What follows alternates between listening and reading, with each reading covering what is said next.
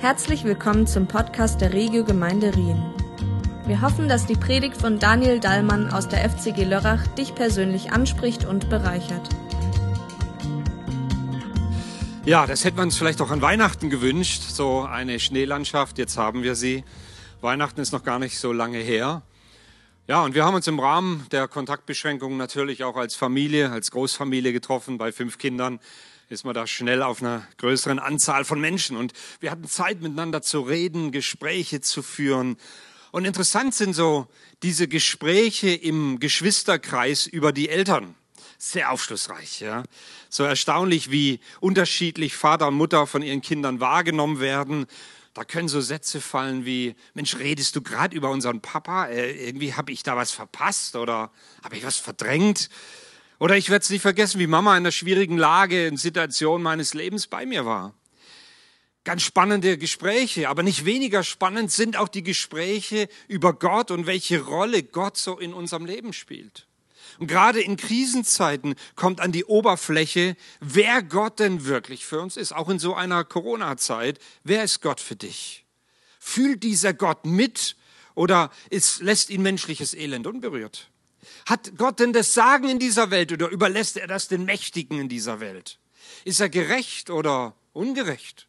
Ist dieser Gott allmächtig oder ist er hilflos? Ist er herzlos oder ist er barmherzig? Gott ist barmherzig. Das behauptet Jesus entgegen aller Vorstellungen und aller Fragen seiner Zuhörerinnen und Zuhörer. Seid barmherzig, wie euer Vater barmherzig ist. Das ist die Herrenhuter Jahreslosung für das Jahr 2021. Das ist die Jahreslosung, die seit 1731 gezogen wird. Das Ganze geht auf den äh, Nikolaus Graf von Zinsendorf zurück. Und diese Jahreslosung, sie werden weltweit sind sie unterwegs, sie sind in ganz, ganz viele Sprachen übersetzt worden. Und für dieses Jahr 2021 steht diese Jahreslosung im Lukas 6, Vers 36. Und da steht, seid barmherzig, wie auch euer Vater barmherzig ist. Und richtet nicht, und ihr werdet nicht gerichtet werden. Verurteilt nicht, und ihr werdet nicht verurteilt werden. Lasst los, und ihr werdet losgelassen werden. Seid barmherzig, wie euer Vater barmherzig ist. Der Arzt Lukas erzählt in seinem Evangelium immer wieder und vor allem am allermeisten Heilungsgeschichten. Und der Fokus von Lukas äh, ist interessant. Er ist nicht gerichtet auf die Starken und auf die Mächtigen, sondern auf die kleinen Leute. Lukas richtet seinen Fokus auf die Schwachen, auf die Bedürftigen, auf die Kranken, auf die Hirten, die damals die unterste Bevölkerungsschicht darstellten, auf die Prostituierten, auf die Witwen und Waisen und Zöllner und Sünder. Und dieses Leid, die Geschichte dieser Menschen geht Jesus ans Herz und es treibt ihn an Orte, wo ihn niemand vermuten würde. Er ist da, wo die, wo die Starken diesen gesandten Messias von Gott gar nicht erwarten würden. Er sucht Verlorene und er feiert Freudenfeste für Wiedergefundene. Und eines Tages zitiert Jesus dann in der Synagoge von Nazareth das Prophetenwort aus Jesaja 61. Jesaja 61, 1 und 2. Und er weiß dieses Prophetenwort in seiner Person erfüllt. Da heißt es im Jesaja 61, der Geist des Herrn ist auf mir, weil er mich gesandt hat und gesalbt hat und gesandt zu verkündigen das Evangelium den Armen, zu predigen den Gefangenen, dass sie frei sein sollen und den Blinden, dass sie sehen sollen und die Zerschlagenen zu entlassen in die Freiheit und zu verkündigen das Gnadenjahr des Herrn. Und genau dieses Prophetenwort, das wir im Lukas 4, 18 finden, ähm, deutet Lukas als eine Fortsetzung der Geschichte Gottes mit seinem Volk, diese Heilsgeschichte Gottes, die niemals in irgendeiner Weise aufgehalten werden kann. Und alle, die Teil davon sein wollen, Teil dieser Geschichte, die Teil seines Reiches sein wollen, werden aufgerufen, mitzugestalten. Wie kann das geschehen? Jesus lädt jeden ein, sich verändern zu lassen, eine andere Lebenseinstellung zu wählen und deswegen dieser Satz, seid barmherzig, wie euer Vater barmherzig ist. Egal wie andere leben, heißt es, seid barmherzig. Und wir orientieren uns nicht an dem Verhalten anderer Menschen, auch nicht daran, was hey, für uns vielleicht da rausspringen könnte dabei. Maßgeblich ist allein, leidenschaftlich, die leidenschaftliche Barmherzigkeit Gottes, die wir unverdient bekommen, weil Gott gnädig und treu ist. Ich habe mich dann gefragt, ist es eigentlich nicht anmaßend, diesen, diesen hohen Anspruch von Jesus irgendwie genügen zu wollen? Weil mit reinem Gutmenschentum, ich bin ja ein guter Mensch, so ähm, reicht's ja nicht aus, geht's nicht, da kommen wir an unsere Grenzen. Oder das Staunen, Jesus war ein guter Mensch. Wow, Jesus war vorbildlich. Das reicht nicht aus, um das leben zu können. Seid barmherzig, wie euer Vater barmherzig ist. Und ich glaube, dass nur deshalb der Ruf von Jesus keine Überforderung ist. Weil mir Gottes Barmherzigkeit begegnet ist, kann ich auch manches aushalten, kann ich es aushalten, dass, dass ich manches von Gott vielleicht auch gar nicht verstehe. Wie gut, dass Gott mich mit meinen Fragen und Zweifeln aushält und dass ich ihn Vater nennen darf. Sein Herz, es schlägt einmal, nun einmal für seine Kinder, besonders für die Schwachen und auch für die Kleinen. Aber seine Nähe, die Liebe Gottes verändert mich. Sie macht mich zu einem barmherzigen Menschen. Und das Gute ist, Gott korrigiert mich auch. Da, wo ich vielleicht unbewusst oder bewusst mich selbst oder andere auch zum Maßstab meines Handelns mache. Gott schenkt mir so eine, so eine, wie soll ich sagen, so eine Beherztheit, dass ich wach und präsent bin, da wo ich gefordert bin, dass ich ohne krampfhaften Druck die Welt und meine eigene kleine Welt irgendwie verändern und retten muss. Aber es darf mich nicht länger kalt lassen, wenn Menschen irgendwie ins Abseits gekommen sind, aus welchen Gründen auch immer. Das kann mich nicht mehr kalt lassen, weil Gott barmherzig ist. Oder solche Sätze wie, die Person, die ist für mich gestorben.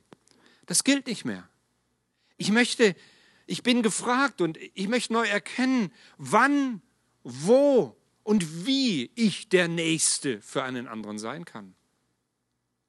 Barmherzigkeit ist so ein richtig altmodisches Wort, aber es wird oft in der Bibel verwandt. Und ich habe gedacht, wir gucken mal, was bedeutet eigentlich Barmherzigkeit?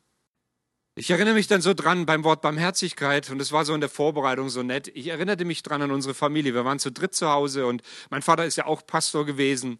Und irgendwie zu Hause gab es immer was zu reden, auch über, über Menschen und über Gemeinde und was alles so war. Und wir haben uns manchmal so als Kinder so ein bisschen lustig gemacht über so Besonderheiten.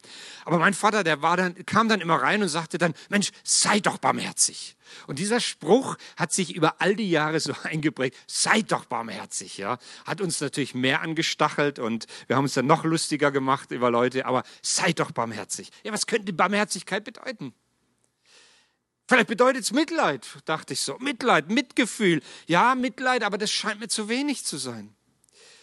Kennt ihr das? Man sitzt so zusammen und dann irgendjemand erzählt was und er hat so leicht mitleidige Stimme und dann sagt irgendeiner im Raum, oh, eine Runde Mitleid für, ja, so eine Runde Mitleid, oh. Und, und alle machen sich noch lustiger über die Person. Ja, ist es das? Nein. Mitleid ist viel zu wenig. Barmherzigkeit meint nicht Mitleid. Warum? Weil hier steht nicht, hab Mitleid miteinander, steht hier nicht. Mitleid ist nicht das, was der Vers meint. Barmherzig sein bedeutet viel mehr. Dann habe ich so daran gedacht, also ich bin so, so ein Kuchenesser. Ich esse eigentlich gerne süß grundsätzlich mal. Ja, einem Kuchen zu widerstehen ist schwierig. So, und dann ist der letzte, das letzte Stück Kuchen auf dem Teller und irgendjemand sagt dann, hey, erbarm dich doch über diesem Stück Kuchen. Was meint man damit? Geht es darum, dass man so ein Mitleid hat mit diesem armen, armen Kuchen? Oder, oder was ist damit denn, denn so konkret gemeint? Es bedeutet, der Kuchen liegt einsam und verlassen auf dem Teller. Mensch, tu doch was, nimm ihn, iss ihn, mach was, tu was. So Barmherzigkeit bedeutet, eine Not zu sehen und etwas zu tun. Etwas zu unternehmen, um die Not zu lindern. Jetzt nicht beim Kuchen, aber generell. Ja, es ist einfach viel mehr wie Mitleid. Mitleid ist ein Gefühl, das kann durch Leid eines anderen ausgelöst sein. Und Mitleid kann auch traurig machen, tatsächlich. Aber Barmherzigkeit das ist eine Eigenschaft Gottes. Und deshalb gilt die Aufforderung an uns, dass wir barmherzig sein sollen. Barmherzigkeit, das ist eine Motivation, die für andere das Beste will. Barmherzigkeit ist eine Motivation, die für andere das Beste will. Bestes Beispiel ist Jesus selber. Wie der Vater, so der Sohn, könnte man sagen. Ganz der Vater. Wie könnte es anders sein? Wir lesen eine Begebenheit im Matthäusevangelium. Jesus Er war am See Genezareth und er ging dann auf einen Berg und es heißt dort in dieser Schriftstelle im Matthäus 15, ganz, ganz viele Menschen kamen. Sie brachten Gelähmte und Blinde und Krüppel und Stumme und viele Menschen mit anderen Gebrechen. Und Jesus erheilte sie und er lehrte. Und dann steht hier im Matthäus 15, Vers 32, als Jesus aber seine Jünger herangerufen hatte, sprach er, ich bin innerlich bewegt über die Volksmenge, denn schon drei Tage harren sie bei mir aus und haben nichts zu essen. Und ich will sie nicht hungrig entlassen, damit sie nicht etwa auf dem Weg verschmachten. Hört euch mal diese Worte an. Und seine Jünger sagten zu ihm, woher nehmen wir in dieser Einöde so viel Brot, um so eine große Volksmenge zu sättigen? Und Jesus spricht zu ihnen, wie viele Brote habt ihr? Sie aber sagen, sieben und wenige kleine Fische. Das war die Speisung der 4000, nicht der 5000, der 4000. 4000 Menschen. Und Jesus ist innerlich bewegt über ihren Hunger. Es geht ihm durchs Herz. Es bewegt ihn, weil die Menschen, und so heißt es an anderer Stelle, wie Schafe ohne Hirten waren. Und die Reaktion von Jesus auf diese auch Orientierungslosigkeit dieser Menschen war zu predigen. Er tat etwas. Und dann sieht er, dass sie hungrig sind und er unternimmt etwas. Er hilft ihrer Not ab bei 4000 Menschen. Er war innerlich bewegt. Er wollte nicht, dass sie weggehen und dass sie irgendwo zusammenbrechen, weil der Aldi zu war und der Lidl, was weiß ich, ja, keine Ahnung. Aber Barmherzigkeit heißt bewegt sein und etwas tun. Die nächste Frage, die ich mich gestellt habe, ist, was motiviert Gott eigentlich? Was motiviert Gott?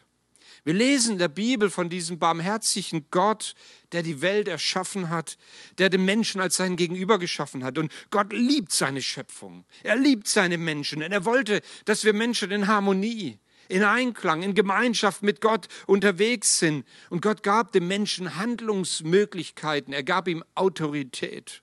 Aber der Mensch, er missbrauchte sie. Und er kehrte seinem Schöpfer den Rücken zu.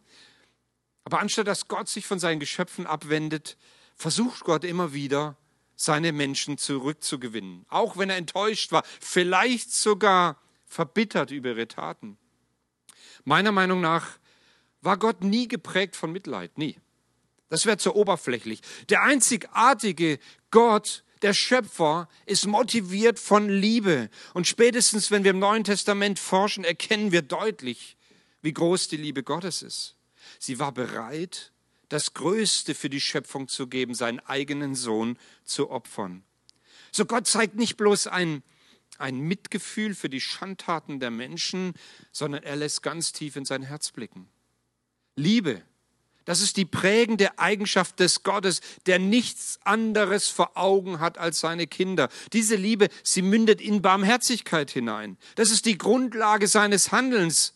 Weil wenn Gott nur aus Mitleid handeln würde, wird es schon lange keine Menschen mehr geben. Weil er aber aus Barmherzigkeit agiert, schlägt sein Herz für jeden Einzelnen, auch wenn jeder Einzelne seine eigenen Wege geht. Das hat mit Gnade zu tun. Wo ist der Unterschied zwischen Barmherzigkeit und Gnade? Ist es dasselbe? Hm. Barmherzigkeit und Gnade sind, glaube ich, sehr eng beieinander. Man könnte es so beschreiben. Barmherzigkeit sieht eine Not, Barmherzigkeit sieht ein Defizit und füllt dieses Defizit aus. Barmherzigkeit macht aus einem Minus ein Plus. Gnade, Gnade ist ein unverdientes Geschenk. Über alle Erwartungen, über alle Maßen, über alle Vorstellungen. Gnade ist immer noch größer. Gnade ist das Größte. Gnade ist alles. Zurück zu unserem Text hier. Seid barmherzig, wie euer Vater barmherzig ist. Da werden so zwei Größen miteinander in Beziehung gesetzt. Und zwar unser Wesen und das Wesen Gottes. Und damit verbunden die Aufforderung, dass wir die Barmherzigkeit Gottes leben sollen. Solche Nachahmungsformeln waren für die Juden jetzt gar nichts Neues.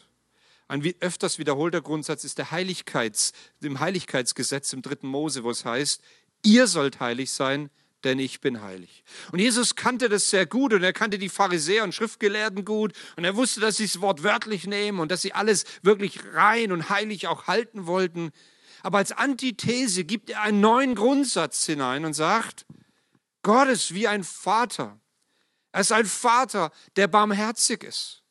Gott und Mensch werden in Beziehung gesetzt. Und obwohl klar ist, die Barmherzigkeit Gottes ist immer größer, wie unsere Barmherzigkeit jemals sein kann. Ich möchte dir und mir für dieses Jahr 2021 in, mit dieser Jahreslosung zwei Punkte weitergeben. Der erste Punkt heißt, der Vater ist barmherzig. Der Vater im Himmel, dein Vater, ist barmherzig. Jesus redet bewusst vom himmlischen Vater so.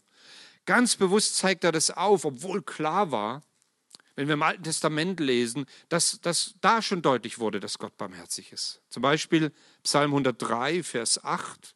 Barmherzig und gnädig ist der Herr, geduldig und von großer Güte. Aber Jesus betont nochmal ganz bewusst, wie Gott barmherzig ist. Gott empfindet wie ein Vater für seine Kinder. Er ist barmherzig mit seinen Kindern. Ein Vater kann seinen Sohn, seine Tochter doch nicht hängen lassen. Ein Vater sieht die Not, das Anliegen des Kindes. Er will aktiv werden. Er will das Kind nicht im Stich lassen. Ich habe fünf Kinder. Als meine älteste Tochter den ersten Autounfall hatte, mitten in der Nacht irgendwo da in Halting auf der Straße, da, da kann ich sie doch nicht hängen lassen, wenn sie anruft. Da bin ich hingefahren im Schlafanzug. Da habe ich alles getan. Ein Vater lässt seine Kinder nicht hängen, egal was ist. Ich weiß nicht, das ist ein prophetischer Impuls, dass ich dir gerade sagen soll, der du zuschaust. Lass deine Kinder nicht hängen, egal was deine Leiblichen, was sie tun. Bleib dran, weil Gott ist barmherzig mit dir. Gott ist wie ein Vater zu dir. Deswegen bitte, gib deinen eigenen Kinder, gib sie nicht auf. Der Vater im Himmel, er sieht unsere Defizite, er sieht unsere innere Armut und er will etwas unternehmen. Der Vater im Himmel sieht die größte Not, die in unserem Herzen ist. Wir haben ein geistliches Defizit. Wir haben, wir haben ein moralisches Defizit. Wir sind, wir sind mit Gott manchmal so nicht im Reinen und so oft im Gegensatz zu Gott unterwegs. In erster Linie bezieht sich die Barmherzigkeit Gottes genau auf diesen Punkt, weil wir manchmal unter den Standards Gottes sind. Und die gute Nachricht hier heißt, ich, Gott, bin barmherzig. Das ist mein Wesen. Es gibt kein Versagen. Es gibt kein Defizit, dem ich nicht abhelfen kann. Niemals, sagt Gott, werde ich zu dir sagen, jetzt reicht's, jetzt ist Schluss, jetzt ist fertig. Und wenn ich jetzt so wieder was verbockt habe, dann sagt Gott zu mir, ich will dir helfen. Ich werde von deiner Not angezogen. Ich will das Loch füllen. Ich will den Schmutz abwaschen. Ich komme und ich gleiche dein Versagen aus. Das ist eine Grundeigenschaft Gottes dass er barmherzig ist. Er sieht unsere Fehler und dann krempelt er seine Ärmel hoch und sagt, komm, jetzt erst recht, ich helfe dir raus, wir packen es miteinander an. Dein Vater im Himmel ist barmherzig zu dir. Auf der anderen Seite ist damit aber nicht gesagt, dass diesem Gott es egal ist, was du tust. Das ist ein falsches Bild von einem liebenden, gnädigen Gott, den nichts stört, egal ob du Gutes oder Schlechtes tust. Gott, Gott äh, schaut da weg, das spielt keine Rolle. Nein, so ist es nicht. Barmherzigkeit setzt genau da an, wo der Standard nicht erreicht wird. Gottes Barmherzigkeit hilft einem Mangel ab, es gleicht ein Minus aus. Gott macht nochmal aus einem Minus ein Plus. Der Standard wird dadurch nicht aufgelöst. Die Gnade Gottes löst Gottes Gebote nicht auf. Aber Gott will dich und mich verändern. Und er packt an, er krempelt die Ärmel hoch und er will dich und mich verändern. Und er will dir helfen. Gott, dein Vater, er ist barmherzig. Und die zweite Aussage in diesem Text heißt, und das ist eine Aufforderung, seid barmherzig. Wie Gott barmherzig ist, sollt ihr barmherzig sein. Das ist eine Grundsatzaussage, die wir überall wiederfinden. Das ist aber auch kein keine unerfüllbaren, unerfüllbare Anspruch, der da irgendwie rüberkommt, sondern ich glaube, es hängt mit der Beziehungsebene zusammen, weil wir eine Beziehung zu diesem Gott haben, zu diesem Vater haben. Deswegen können wir barmherzig sein. Und dann steht im Lukas 6, Vers 35 im weiteren oder vorne dran im Text, dann wird euer Lohn im Himmel groß sein und ihr handelt wirklich wie Kinder des Allerhöchsten, denn er erweist auch den Undankbaren und den Bösen Gutes. Wir werden Kinder des himmlischen Vaters genannt werden, wenn wir genau das tun. Weil Gott barmherzig ist, wollen wir barmherzig sein. Sei du auch barmherzig, weil Gott so empfindet und weil er so handelt. Ich glaube, dass Barmherzigkeit notwendig ist. Und das drückt dieser Text auch aus. Es gibt eine Notwendigkeit für Barmherzigkeit, sonst würde Jesus das so gar nicht sagen. Wir brauchen Barmherzigkeit in unserem Umfeld, weil wir von Menschen umgeben sind, die den Standard Gottes eben nicht erreichen, die sündig sind, die Defizite haben. Und dann begegne ich diesen Menschen im eigenen Badezimmer morgens, wenn ich in den Spiegel schaue und letztendlich sehe, ich brauche Barmherzigkeit. Und dann, ich will auch barmherzig sein. Ich möchte dich bitten, nimm diese Aufforderung, seid barmherzig, äh, wirklich ganz persönlich. Denk jetzt nicht gerade an deinen Nachbarn oder wo du im Wohnzimmer sitzt, an, an dein Familienmitglied oder, oder an den Pastor oder wen auch immer. Der sollte ja mal endlich barmherzig sein. Nein, lass es uns persönlich nehmen. Das ist eine Botschaft für dich und mich, dass wir, dass du und ich, wir wollen barmherzig sein. Und Jesus redet im weiteren Text nicht von irgendwelchen bösen Menschen, sondern von Christen. Ja, auch unter uns Christen, auch in unseren Kirchen ist eine Notwendigkeit für Barmherzigkeit gegeben. Kirchen sind manchmal die unbarmherzigsten Orte auf dieser Welt. Viele Menschen sind relativ tolerant, weil es in unserer Gesellschaft mittlerweile ja keine Standards mehr so richtig gibt. Aber in der Kirche, da sind wir gewohnt, Standards zu haben, die zehn Gebote. Und wir messen mit diesem Maß, wir legen unsere Standards an andere Menschen an. Und dann gehen wir umher und dann richten wir Menschen, sagt dieser Text ja auch. Und oft richten wir sie nach dem Äußeren, nach den Hobbys und wenn du den Film da anschaust, wo du hingehst und so weiter. Ich glaube, dass Gott möchte, dass die Kirche ein Ort der Gnade und der Barmherzigkeit ist. Und deshalb sagt Jesus, seid barmherzig, weil wir es auch sündigen und weil wir von Sündern umgeben sind. Aber wichtig ist, wir sind an einem Ort der Barmherzigkeit. Und auch in der Kirche, da bist du nicht mit von perfekten Leuten umgeben. Überhaupt nicht. Auch in der Kirche, da wirst du verletzt werden. Ja, deswegen gibt es einen großen Bedarf an Barmherzigkeit und Vergebung. Vielleicht hast du die Erfahrung gemacht, dass du ignoriert oder links liegen gelassen wirst. Vielleicht merkst du, dass Menschen hinter deinem Rücken reden und dass diese Menschen sich auch noch Christen nennen. Und jetzt kommt der Punkt. Genau deshalb ist die Jahreslosung so treffend. Jesus, deshalb sagt Jesus, seid barmherzig. Warum? Weil wir einen Bedarf an Barmherzigkeit haben. Und wenn wir verstehen, wie groß der Bedarf ist, dann gibt es Hoffnung. Dann wird die Kirche zu einem Ort der Gnade. Und ich muss an der Stelle meinen, einer meiner Lieblingsautoren zitieren, das ist Dietrich Bonhoeffer. Dietrich Bonhoeffer, er schreibt großartig in seinem Buch Gemeinsames Leben Folgendes. Wer seinen Traum von einer christlichen Gemeinschaft mehr liebt als die christliche Gemeinschaft selbst, der wird zum Zerstörer jeder christlichen Gemeinschaft, ob er es persönlich noch so ehrlich, noch so ernsthaft und hingegeben meinte. Gott hasst die Träumerei, denn sie macht stolz und anspruchsvoll. Wer sich das Bild einer Gemeinschaft erträumt, der fordert von Gott, von dem anderen und von sich selbst die Erfüllung. Das ist das Problem. Dass wir nicht verstehen, dass wir eine Gemeinschaft von, von Bettlern sind, die Barmherzigkeit brauchen und geben sollten. Das Problem ist, dass wir einen Traum leben, statt realistisch zu sein. Dass wir von Gott und von anderen Dinge fordern und einfordern, die weder Gott noch sie erfüllen können. Ich sage damit nicht, dass es okay ist, dass Leute verletzt werden. Wir weichen auch nicht die Standards auf. Ohne Standards finden wir die Richtung gar nicht.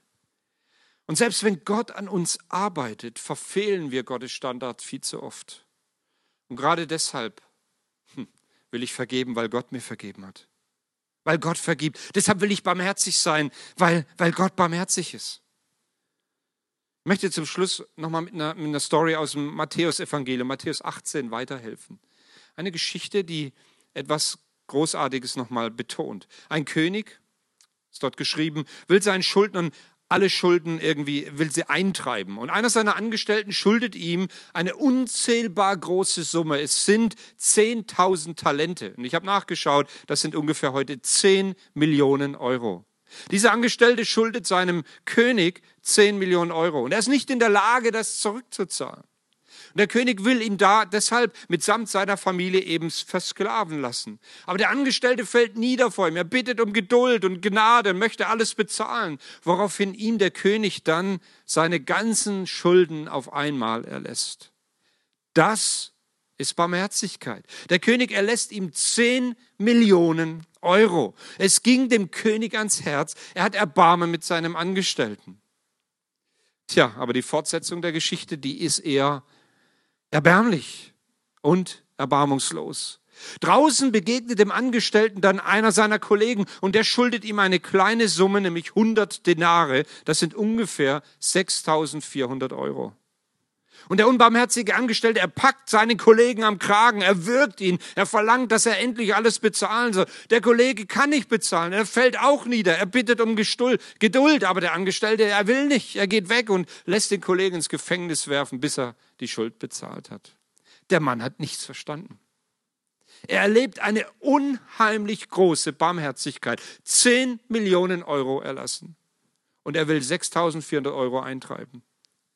Aber er, er erlebt Barmherzigkeit und er kann selber Barmherzigkeit überhaupt nicht leben und agiert völlig unbarmherzig. Zwei Dinge muss ich verstehen. Je mehr ich kapiere, dass ich selber Vergebung brauche und nötig habe und die, die Barmherzigkeit Gottes brauche, desto mehr kann ich vergeben und barmherzig sein. Da mir viel vergeben wurde, bin ich bereit zu vergeben und barmherzig zu sein.